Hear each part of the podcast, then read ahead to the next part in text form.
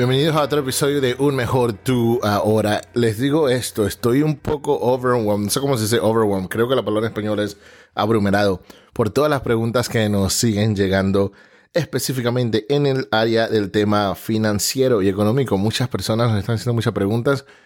Gracias, que me encanta, me llena el corazón de que las personas me dicen que estas, uh, esta educación financiera que estamos promoviendo, promoviendo y proveyendo no es algo que nunca sabían, no es algo usualmente que se enseña mucho en las escuelas. Uh, pero aquí les vamos a enseñar todos esos secretos para que la balanza se nivele, se nivele y ustedes también tengan esa oportunidad de ser económicamente y financieramente exitosos en la vida. Hoy vamos a hablar de un tema en general. Compras con tarjeta. Entonces quiero dividir esto en dos partes. La primera parte es esta. Cuando usted hace una compra, específicamente por internet, por internet, debería usar una tarjeta de crédito y no una tarjeta de débito. Les explico. Porque si ese, ese número de su tarjeta de débito es robado, o alguien más llega a tener acceso, significa que ellos tienen directamente a acceso a su dinero, su dinero propio que está en su cuenta de banco. Y hay gente que tiene su tarjeta de débito conectada a su cuenta de ahorros, que es hasta peor. Lo que significa que si, ese, ese número de tarjeta de débito alguien lo tiene, hasta pueden tener acceso a su propio dinero que está, a sus ahorros de muchos, años, de mucha vida, de toda su vida, en su cuenta de ahorros. Por eso siempre debe usar una tarjeta de crédito. Cuando ustedes compran una tarjeta de crédito, no están usando su dinero. Están usando el crédito que les está dando la organización financiera, que puede ser un, puede ser un banco, a veces no son bancos, a veces son, son organizaciones financieras específicamente que solo se dedican a dar el crédito. Y ustedes están utilizando ese dinero de ellos, no de ustedes. Y si algo pasa, por lo tanto, si algo pasa, el sistema de reclamo va a ser mucho más fácil. Mucho más fácil, porque les digo que el banco, ellos no van a perder su dinero. No van a, perder, no van a perder su dinero.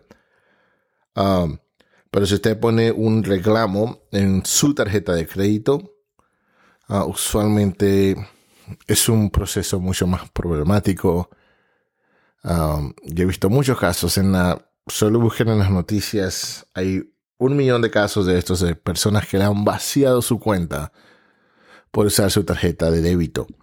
Um, por eso siempre les digo, siempre recomiendo, usen su tarjeta de crédito.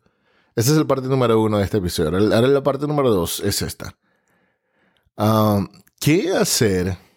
Digamos, vamos a asumir que ustedes pagaron con tarjeta de débito o tarjeta de crédito. Ya les expliqué que este proceso que les voy a explicar, todos los procesos usualmente son más fáciles, el proceso de reclamo es más fácil si uso una tarjeta de crédito. Um, pero no imposible si uso tarjeta de débito tampoco, si se puede con las dos. Digamos que usted está en una situación usted, y usted compra un producto o compra por un servicio, y les voy a explicar un caso personal que me pasó a mí personalmente. Digamos que usted paga por un producto o paga por un servicio y esa persona, esa empresa, esa organización, esa compañía no le da el producto o el servicio por lo que usted pagó. Entonces ustedes le dicen, ok, bueno, si no me vas a dar el producto o el servicio por cualquier razón, se acabó el mundo, se, se cayó el mundo, cualquier excusa que no te quieran, que, que, que haya pasado, pero no te pudieron proveer ese producto o servicio que tú compraste y tampoco te quieren dar el dinero, no está todo por vencido. Aquí no saca. Ustedes siempre tienen la oportunidad de llamar a su banco o a su organización financiera y poner un reclamo. Y ellos le van a explica la situación y si tiene pruebas, les van a pedir pruebas. Y es muy, muy, muy bueno si tiene pruebas, específicamente comunicación, uh, correos electrónicos, textos, llamadas grabadas. Pues les digo, hay estados en que la ley sobre poder grabar las llamadas varía. En el estado donde nosotros vivimos, se puede grabar la llamada. Usted puede grabar, legalmente grabar cualquier conversación, siempre y cuando usted le informe a esa persona que está siendo grabada, que la conversación está siendo grabada. Ese, es el estado donde nosotros vivimos. Y esa ley varía por estado. Entonces usted tiene que hacer, tiene que saber cuál es la ley. Ah, pero tiene que tener pruebas debería, a veces no es necesario, pero debería, ayudaría al caso de reclamo si usted tiene pruebas. La cosa es que llegamos al, punto de que esa persona no le quiere proveer el reembolso, el refund por el producto o el servicio que usted no recibió, por el que pagó, pero no recibió. Entonces usted tiene la oportunidad de llamar, siempre llaman al banco o a su, o su organización financiera, que a veces no son bancos, y hagan un reclamo. Y casi siempre el dinero se va a ser regresado de uno, dos o tres días. Hay, organizaciones financieras um, de más prestigio que ellas, ellos hasta te regresan el dinero instantáneamente. Hay una, una, organización financiera la más prestigiosa del mundo, que es American Express. Ellos en dos segundos te regresan el dinero sin tener que, presentar muchas pruebas, sin tener que presentar muchos reclamos. Ellos siempre van a estar al lado de ustedes, que ustedes los tratan como miembro siempre van a estar de su lado.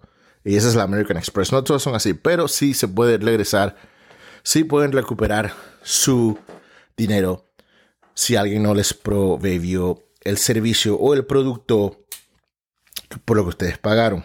Y si ellos no les quieren el bolso, todavía ustedes pueden contactar a su organización financiera y hacer el reclamo y ellos les regresarán el dinero. Ahora les voy a dar otro ejemplo. Un ejemplo Ah, de lo que me pasó a mí, que quiero que aprendan de esto. Y este ejemplo tiene que ver con las aerolíneas. y voy a decir el nombre de la aerolínea, no me da, no me da pena absoluto para nada porque por lo que me trataron de, trataron de hacerme, pero no pudieron. Esta es la, una aerolínea famosa, famosa por ser mala, es Viva Aerobús.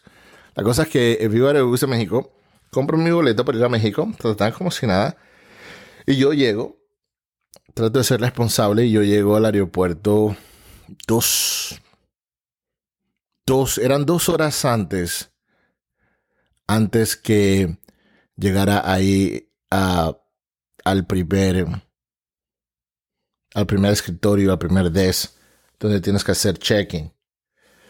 Llego dos horas antes del vuelo y la línea está, es una locura, pero no pasa nada.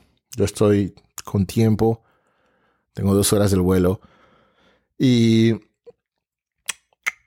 veo que la línea no se está moviendo y pasan las dos horas y cuando llego, dicen que, hey, el avión ya se fue, pero no es mi culpa. ¿Cómo que el avión se fue? Estoy aquí hace dos horas en línea. Ustedes fueron los que no hicieron este proceso lo suficientemente rápido para que con dos horas de anticipación me pudiera subir al avión. Precisamente dos horas no es suficiente, tendría que ser como cuatro o cinco. Um, y me dicen, no, se... Vivarius, los recuerdo, Vivarius me dicen, no, tu vuelo ya se fue. Pues eso es culpa mía. ahora, yo, yo no me estoy... Yo no entro en, en estado de pánico para esto y tranquilo. Estoy esperando que ellos me digan te vamos a poder poner en otro vuelo porque esto no tiene que ser tu, esto no es tu culpa o te vamos a regresar el dinero. Y adivina lo que me dicen. No, no te podemos poner en otro vuelo y no te podemos regresar el dinero. La respuesta, ¿por qué? Es porque no es la póliza, es la política, es not the policy de ellos hacer eso. Increíble. Esta persona directamente me está diciendo en mi cara, que me robó el dinero y no van a hacer nada al respecto. Directamente en mi cara. Um, y después se preguntan por qué la gente se altera y hay todos estos problemas en los aviones y en los aeropuertos. Y la cosa que esta persona me está diciendo, no, me ha pasado, esto me ha pasado. Yo he perdido vuelos a veces por mi culpa o no por mi culpa en otras aerolíneas. Y déjame hablar de mi aerolínea favorita, United, por ejemplo. Y ellos me han cambiado de vuelo o me han regresado el dinero o hasta me han dado boletos extra para viajar con ellos otra vez. Pero varios, no, directamente no te vamos a regresar de dinero porque no es nuestra póliza. Les digo esto, señores. para hacerte la, para hacer la, historia corta, sí me regresaron el dinero. No ellos, fue el banco. Yo fui, hice mi reclamo al banco y me, regresaron el dinero. Um, porque ninguna organización, no importa qué política o póliza interna tengan ellos, pero no es legal, es ilegal que usted pague por un producto o un servicio, simplemente ellos no, se lo proveen. No importa que me digan, oh, no podemos hacer eso. Por favor, sí pueden. Al final del día, no pagué, no pagué por ese vuelo. No, no, no me en el vuelo, pero no, no estuve en el vuelo, pero tampoco pagué. Hice mi reclamo con el banco y me regresaron el dinero. Um, a ver, creo que tengo otra. No, no tengo más preguntas. So, ese ha sido el episodio de hoy y aparentemente esto es lo que está pasando. Los consejos financieros y la educación financiera le está ayudando mucho a la, mucha, a la gente a lo que yo llamo equilibrar la, la, la balanza para que todos tengan esa oportunidad financiera y económica de salir adelante. Um, gracias por el apoyo saben, ya saben que nos pueden visitar en todas nuestras redes sociales. Un mejor tú, un mejor tú en TikTok, un mejor tú en Facebook, un mejor tú en YouTube. En el podcast es un mejor tú ahora. Um, y si quieren ser, y si tienen preguntas o si quieren ser, invitados a uno de nuestros episodios, nos pueden contactar directamente al 405-338-7674. Tal vez su compañía o empresa esté interesada en patrocinar un episodio Claro que sí, bienvenidos. Ah, y los digo con lo que siempre les digo.